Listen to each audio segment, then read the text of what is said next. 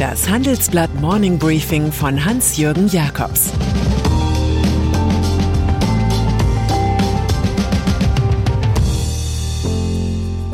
Guten Morgen allerseits. Heute ist Freitag, der 12. November, und das sind unsere Themen. Enthüllt das Geheimpapier zu Wirecard und EY. Verhüllt die wahren Inflationsrisiken. Hüllenlos Anklage gegen René Benko. Nach einer kurzen Unterbrechung geht es gleich weiter. Bleiben Sie dran. Sie leben Fairness, Kultur und Werte? Zeigen Sie Ihr Engagement als Arbeitgeber und werden Sie Teil der Fair Company Initiative.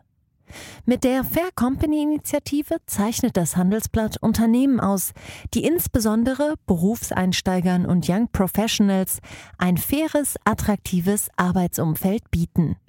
Zu den entscheidenden Werten gehören unter anderem das Engagement für Mitarbeitende, Diversity und Chancengleichheit, Nachhaltigkeit und gesellschaftliche Verantwortung. Erfahren Sie jetzt mehr unter faircompany.de. Wirecard-Affäre.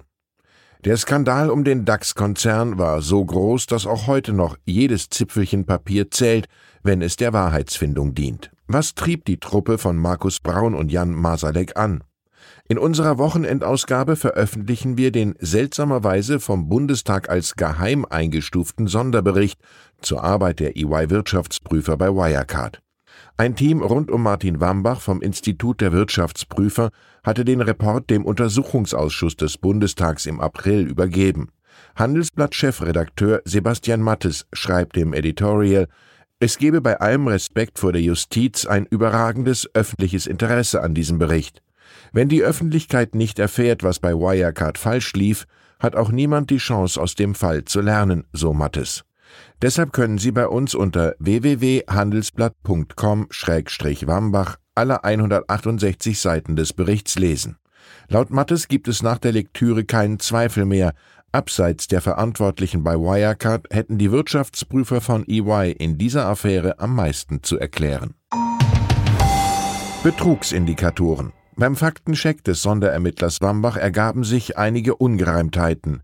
Demnach habe die Prüfgesellschaft EY schon 2015 wesentliche Defizite in der Buchhaltung gefunden, die als sogenannte Fraud-Indikatoren einzuschätzen gewesen seien. Jedoch hätten die Wirtschaftsprüfer, die immerhin seit 2009 mit der Bilanzarbeit bei Wirecard betraut waren, zahlreiche Warnsignale übersehen. In Wambachs Bericht finden sich Sätze wie von EY war keine Diskussion und Plausibilisierung dieser Auffälligkeiten erkennbar. In den EY-Arbeitspapieren sei weder die notwendige kritische Grundhaltung noch eine höhere Risikoeinschätzung eines Abschlussprüfers erkennbar gewesen. Sätzen Note ungenügend. Brisanter Befund. Das Geheimdossier listet konkrete Punkte auf. So habe EY bei der besonders kritisch einzustufenden Übernahme der indischen Hermes-Gruppe im Wesentlichen auf mündliche und schriftliche Erklärungen der möglicherweise unter Verdacht stehenden Personen vertraut. Außerdem soll EY bei einem wichtigen Kaufvertrag mit der Al-Alam-Gruppe aus Dubai offenbar nicht bemerkt haben, dass im Vertrag anstelle von Al-Alam sechsmal der Name eines anderen Unternehmens stand. EY weist den Vorwurf des Fehlverhaltens zurück. Entsprechend der IDW-Prüfungsstandards ließe eine Beurteilung in Rückschau gerade keinen Rückschluss auf Fehlverhalten des Abschlussprüfers zu, sagte ein Sprecher. Hinzu komme, dass die Ermittlungsbeauftragten bei ihrer Arbeit nur einzelne Aspekte der Prüfungshandlungen von EY betrachten konnten. Die Prüfer von EY hätten nach bestem Wissen und Gewissen gearbeitet. Wirklich? Anleger, die mit der faulen Zauberaktie 24 Milliarden Euro verloren, sowie die Gläubiger, die noch auf über 12 Milliarden Euro warten, werden den Wambach-Report akribisch lesen. EY übrigens hat im Juni 2020 bei Wirecard insgesamt knapp 25.000 Arbeitsstunden abgerechnet, zu vergüten mit 4,5 Millionen Euro. Einen Tag später kollabierte Wirecard. Geldwertstabilität. Inflation ist eine hässliche Sache. Sie benachteiligt brave Sparer, Lohn- und Transferempfänger und bevorteilt Schuldner aller Art, aber auch etwa Wohnungsvermieter, die eine laufende Inflationsanpassung in die Verträge eingebaut haben. Über eine optimale Inflationsrate denkt Handelsblatt-Chefökonom Bert Rürup in seiner Kolumne nach und damit über die Europäische Zentralbank. Die habe ihre Definition von Geldwertstabilität zweimal angepasst. Zur Gründung übernahm man das Inflationsziel von unter zwei Prozent der Bundesbank. 2003 hieß es nahe, aber unter zwei Prozent. Inzwischen soll mittelfristig zwei Prozent angestrebt werden. Rürup findet, man könne sich des Eindrucks nicht erwehren, dass die EZB ihr Inflationsziel vor allem deshalb modifiziert, um den hochverschuldeten Euro-Ländern die Fortsetzung ihrer sehr leichten Zinspolitik zu signalisieren. Corona-Politik. Da ist sie wieder, die Kanzler-Ministerpräsidentenrunde für den Kampf gegen die Pandemie.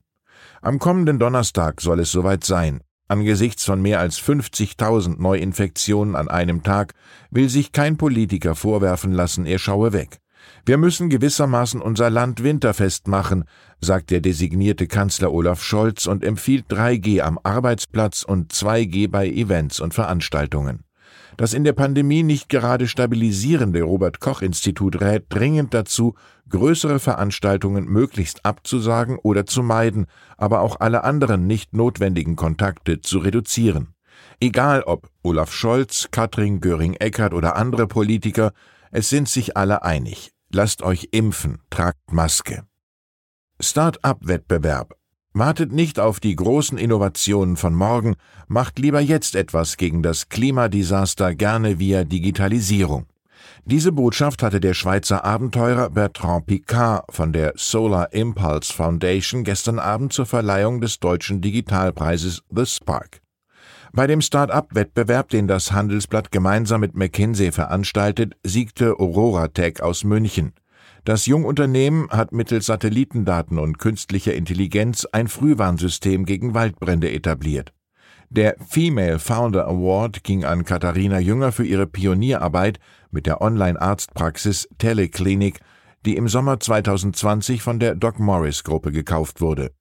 Dabei soll es für Gründerin Jünger aber nicht bleiben. Ich möchte noch viele starke Firmen bauen.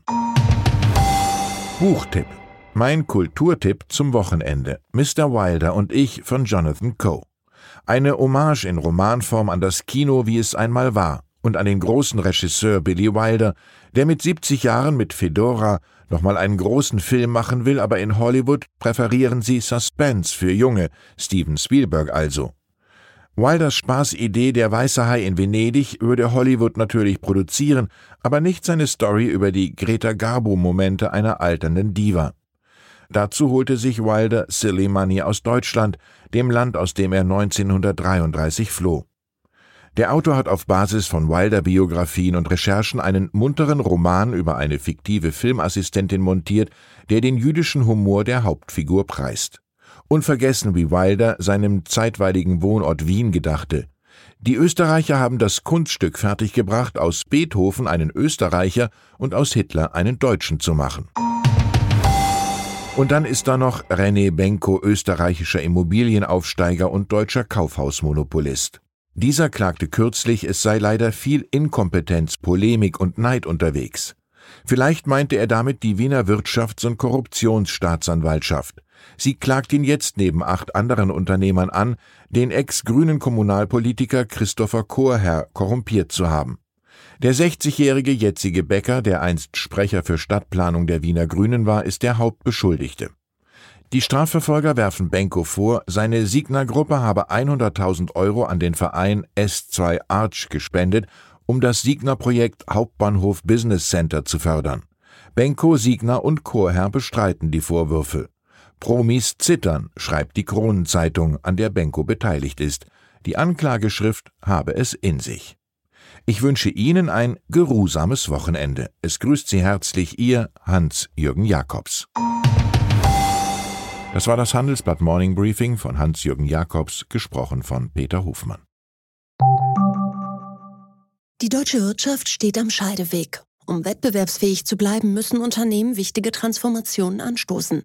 Ab dem 24. April diskutiert die Restrukturierungsbranche Strategien für die Zukunft von Unternehmen. Mit dabei sind unter anderem Dr. Thomas de Maizière, Evelyn Freitag und Professor Dr. Ulrike Malmendier. Mit dem Vorteilscode Restrukturierung24 erhalten Sie 15% Rabatt. Alle Informationen finden Sie auf handelsblatt-restrukturierung.de.